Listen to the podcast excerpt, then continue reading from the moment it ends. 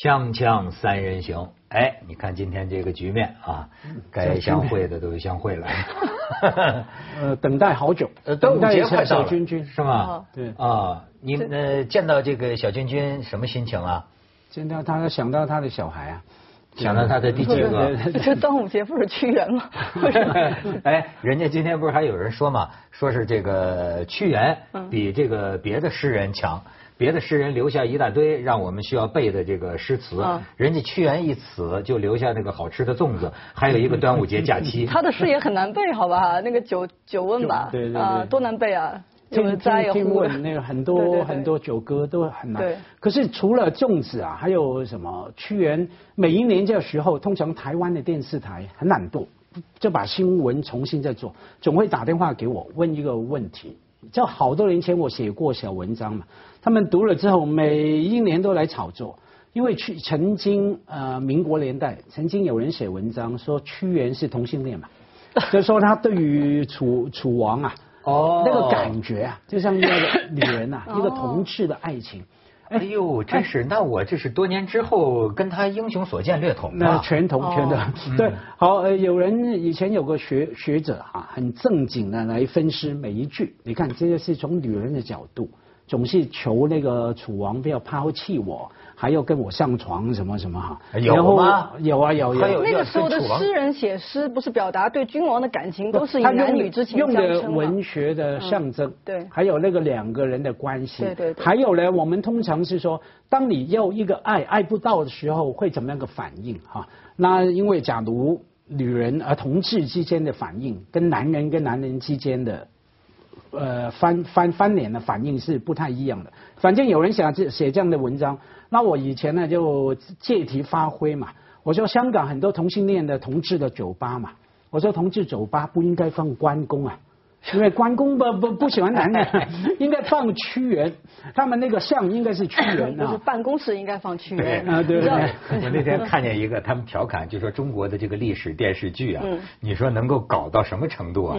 就是说这个道具啊。就拍三国呢嘛，刘关张桃园三结义嘛，他们拜的是关公。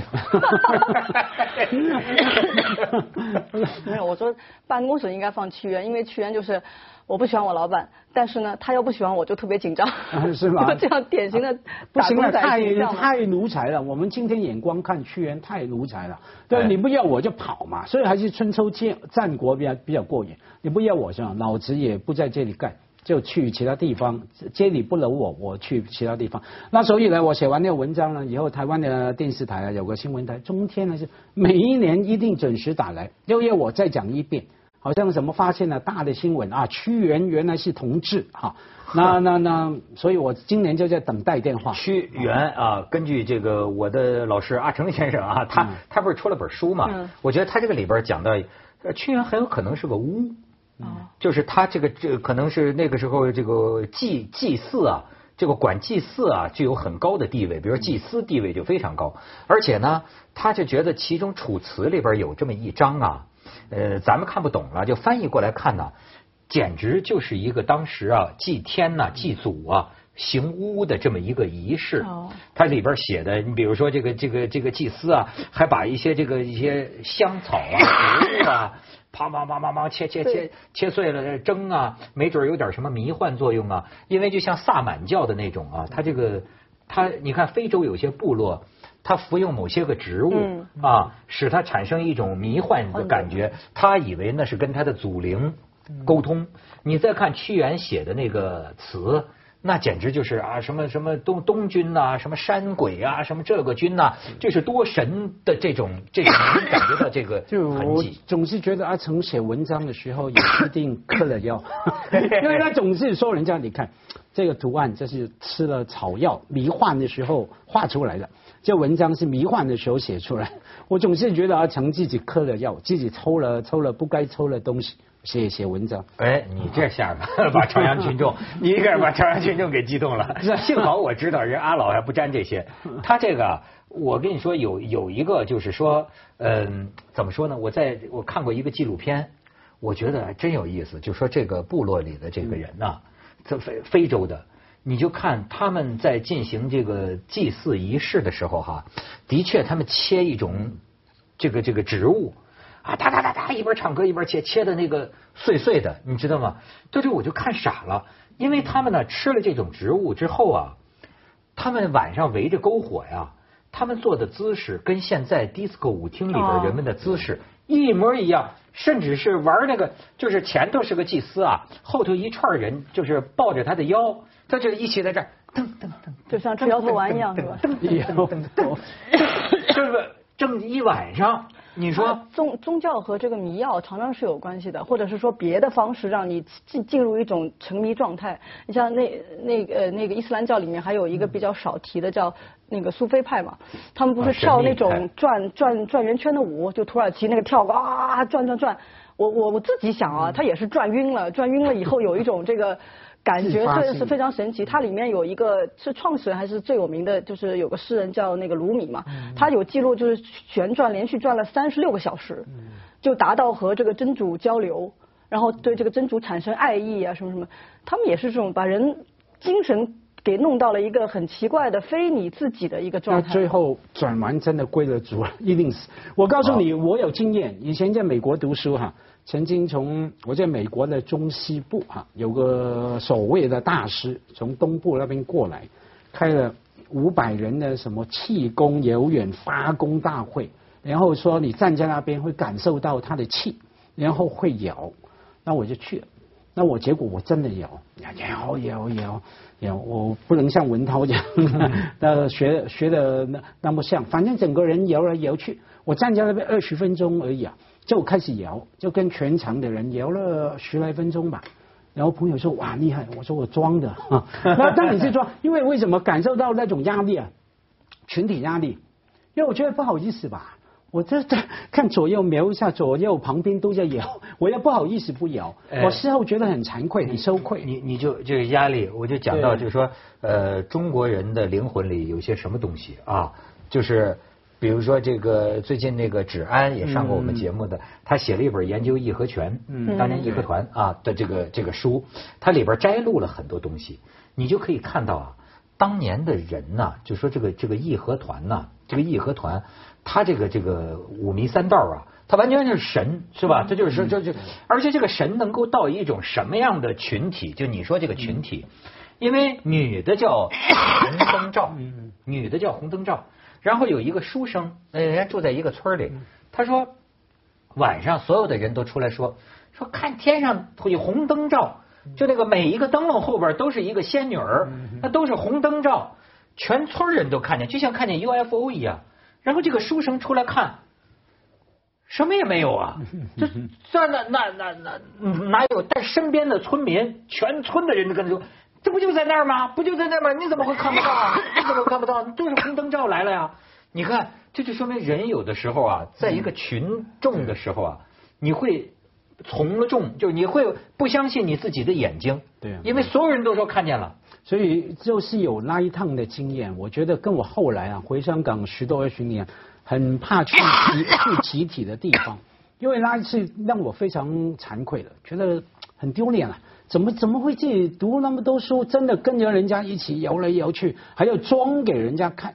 所以以后我只要有超过五个人场合，基本上我都不不喜欢去。哎，行了，咱们也该说说正题了啊。刚这个 刚才我们说了 这个无数关联到的，对吧？你看又说到非洲来人了，又说到美国了，又说到全了，是吧？又说到种种啊，这个。我想说说啊，这么一个 这个还说到真主啊。我说的这个人跟他有关呢，就我说的这个宗教跟他是有关的。对，阿里这个拳王阿里过世了，你知道这说呃，他这个消息传来那天呢，我虽然没有像邹市明那么 那么大深的感情，你看那个中国这个拳王邹市明在对着那个呼呼呼哭了，哭了半天，这就说明啊，你一个人感动啊，别人如果没有同感的话。别人就会觉得你有点滑稽，但实际据说人邹市明对于这个阿里啊，就是他对中国拳击都是很有恩德的。对，就是我知道他过世了之后，我就把他这个精彩瞬间拳台上的这个，我一下午我完整的我看连续看了三遍，连续看了三遍，然后最后哎，我就跟我们这个节目的那个武打指导徐鹤峰老师，北京高徐鹤峰老师，我发了个微信，我说阿里啊，因为我是外行，但是我能看，我说阿里啊，打的全是节奏。哦，你就就说看，你看一个人，哎，你能不能在一个东西当中啊，看到一种节奏感？就是你到后，因为我看多了他这个瞬间呢，我就发现他跟泰森不一样，虽然都是重量级哈。你看阿里那种打的呀，就是反正我就就就打的全是节奏，就是比如说他他他他他噔噔噔噔噔，特别步伐，哎，他打倒你还是干什么？就说就像一个人呐，就踩在这个点儿上，对对，你都能感觉得到，他就踩在这个点儿上。噼里啪啦、劈炕倒虚的，就是。所以这个，因为徐老师跟我回一个，说真乃一代豪杰。嗯，那等于没讲话。好，没有。你说跟泰神也还有一泰神，泰泰森啊，香港翻译叫泰泰神，有一点还有一点不一样。你看案里啊，坚强他除了能打，他能够挨打、被打。嗯。那个 Rocky，那个那个拍电影那个 Rocky，那个叫洛洛基啊，其中很多片段就学他，就挨打嘛。看你能把我打到多少，我就没有被打下来。你看很多片段，阿里啊，双手垂下来的，但是打拳的最啊对最不能的，他就是这样，然后垂下来就打，然后他能够挨打。你打了几下之后，他突然就来了，就是砰砰砰，然后他拳头很重嘛。所以你跟文涛说那个先生哭啊，我就也看到他死讯的时候，我就想到台湾。喜讯？死讯，死你现在听力不行，人家 我说你这什么家辉，家辉现在成了我们这儿一梗了是吧？这个这个这个语讯。死讯听成喜讯，死讯的时候呢，我就想到一位先生也可能会哭，你的好朋友台湾的李敖大师。李大师，哎，大师经常这样，你碰到他，他一定打这个比喻嘛。他说：“我老了啊，不太行了，很多方面都不太行。可是你别嚣张，我好像那个拳王阿里啊，拳王阿里高峰的时候打一拳三百磅，他老了打一拳还是有一百二十磅，还是比你厉害。所以你们小伙子不要嚣张。”我李敖还是老了，还是把你打赢这样子。我觉得那个现在阿里这样死掉死讯哈，那那个李敖大师一定非常难过。哎，那我也可以提到他，锵锵三人行广告之后见。咱们看看他一些图片啊，这个阿里，呃，这就是他著名的啊不服兵役，哎，然后你再看拳坛上啊。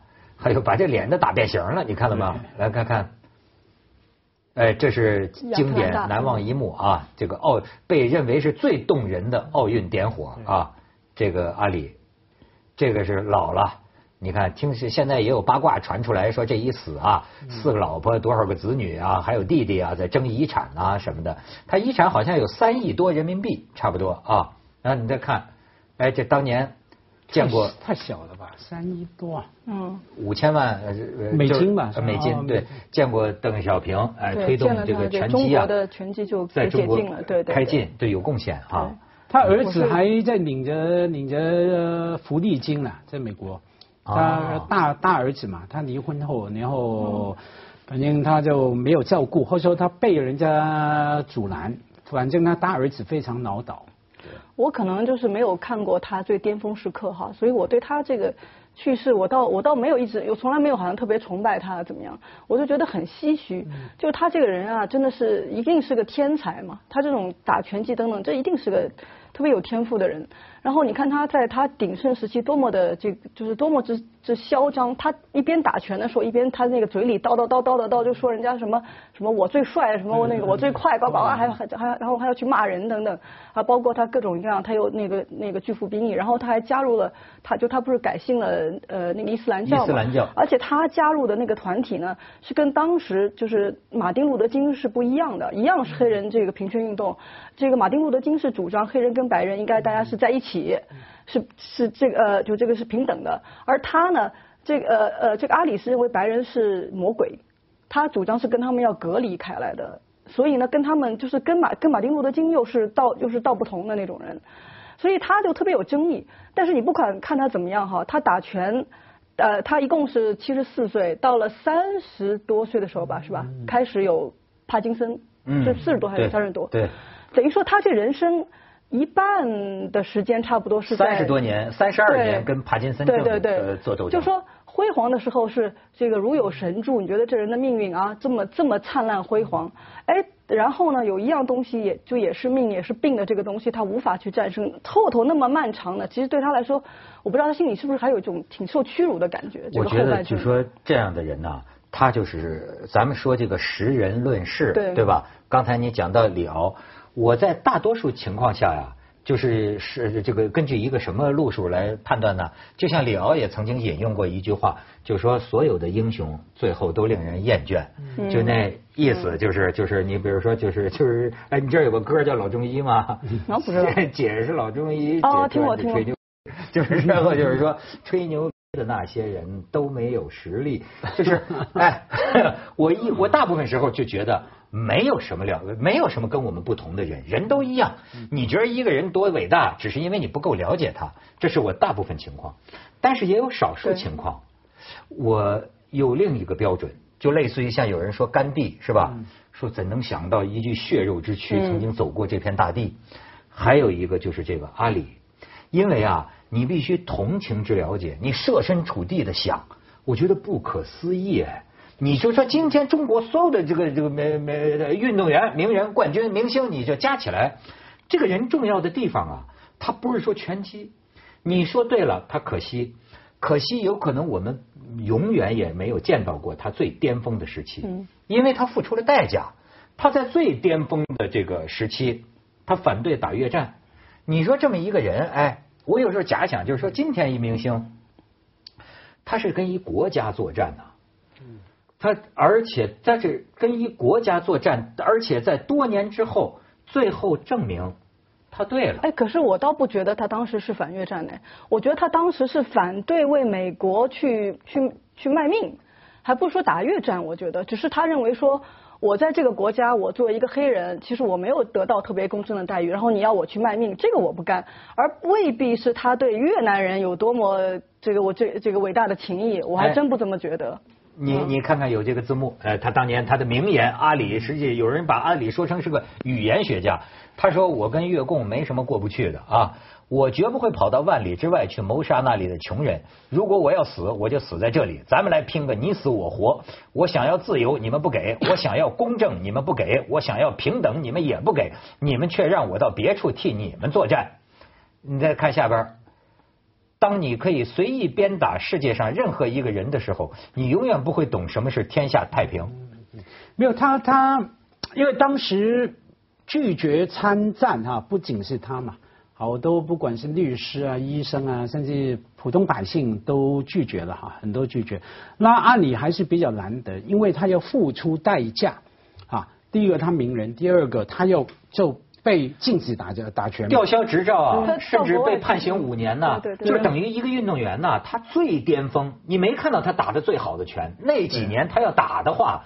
那真是全史上他最去国外打了，他在国外是可以打的呀。啊，差差差太远了，差太远了。我不是怀疑他的这个动机啊，我只是说他的这个性格，他真正的敌人，他还觉得是白人，是美国政府，就是当时的美国政府的这种呃这个压迫。后来的人给他贴了很多的标签，包括他来这个中国，大家就当时说他是先去了广州还是哪里，然后呢碰到有暴风雨，他都不想去北京了。嗯。后来那个邓小平就打电话，亲自就叫他过来。他给贴了很多标签，因为他是美国，就是当就是当时中美关系刚刚去就是去解冻嘛，一个黑人热爱这个这个这个第三世界的人民，然后他带来和平，怎么怎么样，就是其实我觉得他是一个特别有个性的人，特别辉煌，特别天赋都没问题，但是给他贴的标签也太多了。你讲的这个非常有意思，因为你看我没有读到过就你说的这些个信息啊，呃，你你接着说。没没没，我刚听觉得突然。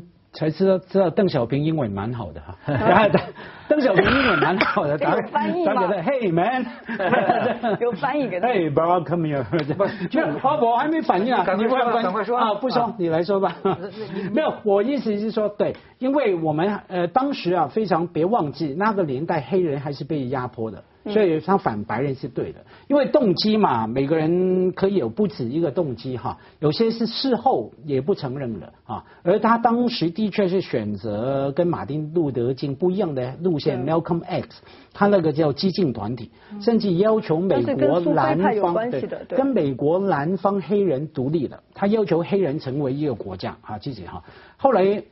他也后悔了。不是我的意思是说呀，说我为什么觉得他跟我不一样？就说我不用大多数人的标准去看，我认为他不可思议的地方，就是说他本人混的不错呀。这就是说啊，他就是一个，咱们就说啊，真是把自己的价价值观、把自己的信念使出来的人。这一点让我觉得很不可思议。就是你你知道，就是说呃。他让我想到一个什么人呢？呃，你应该说他不算公共知识分子，对吧？他也没什么文化。但是我倒想起另一个中国的被称为圣人的人。我今年读这个王阳明的东西读了一些，我因为他对他有点兴趣。因为王阳明啊，你看中国历史上被称为圣人的人不多，要孔子，哎，王阳明就被人称为圣人，而且这王阳明还是打仗大军事家，对吧？王阳明就提出一个良知良能。良能就是不学而能，比如说繁殖这事儿不用教都会。他良知就说一个人呐，认为什么是对的，然后他认为啊不需要读书，比如说同情和怜悯，他认为是良知。所以王阳明就讲，人就本着一个良知去做。好，比如说拳王阿里，真敢哎！你我老在想，你得设身处地的想，假如中国现在照某些愤青说的打日本去了。好，出来一明星说：“我不打，我跟日本没什么过不去。”你知道他要承受多么大的压力，而且这个压力甚至于是国家对他的迫害和和。在日本这样的人就很多啊，像那个村上，还有那个谁，那个得得诺贝尔奖的，然后他们当时就是反对那个安倍，他不是去修宪吗？对。很多日本的作家他就是可以出来说。所以我就说这种人格啊，不得了啊！咱们先去一下广告，锵锵三人行广告之后见。你看我在他的这个故事里啊，我就觉得有意思的是，你可以看到美国这么也也不光光是美国这么一种人，就是你比如说啊，到最后判他这个无罪的时候，呃，最高法院这这八个还是九个大法官啊，好，本来是裁定他有罪，然后这大法官呢找一个身边的这个秘书吧，或者一个一个个司法人员说你好，你写这个判决书，结果这个司法人员呢，他写的时候啊，给他查到一个案例，一个判例。就是历史上曾经有一个白人，因为信仰，因为他参加了一个基督教的团体，因为他的信仰，他拒绝一切战争，拒绝参战，所以呢被裁定无罪。因此等于说这么一个法庭的秘书啊，就跟大法官跟老板说呀，哎，他就写了一个阿里无罪的，那大法官就很生气，说你我不说他有罪吗？那人说我查到个判例，他他无罪啊。你看最后导致大法官都改变了他的认知。就裁定他无罪。我的意思是说，在每个环节上，有时候会有这么一些人，他本着一个是怎样就怎样，我觉得怎样是对的，就这个信仰，你知道付出多大代价？对于阿里来说，几年不打之后啊，什么蝴蝶步啊，什么蜜蜂拳呐，发挥不出来了。然后到了这个就最著名的，为什么讲丛林之战呢？跟他的打法不一样了，他实际上那时候不行了，就跟这个福尔曼一直靠着绳圈啊。一直靠着绳圈，就用这个消耗战的打法，最后把这个福尔曼给放倒。你可以看看他这个丛林之战最有名的一幕。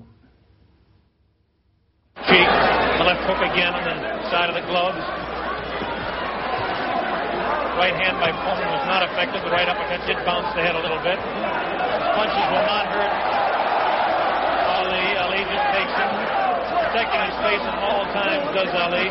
Coleman throwing more punches now. Maybe this could be the tactic of Ali to let the man punch himself out. 30 seconds left in round eight. Very even fight. Ali, a sneaky right hand. Another sneaky right hand. This time he worked over the shoulder of Coleman.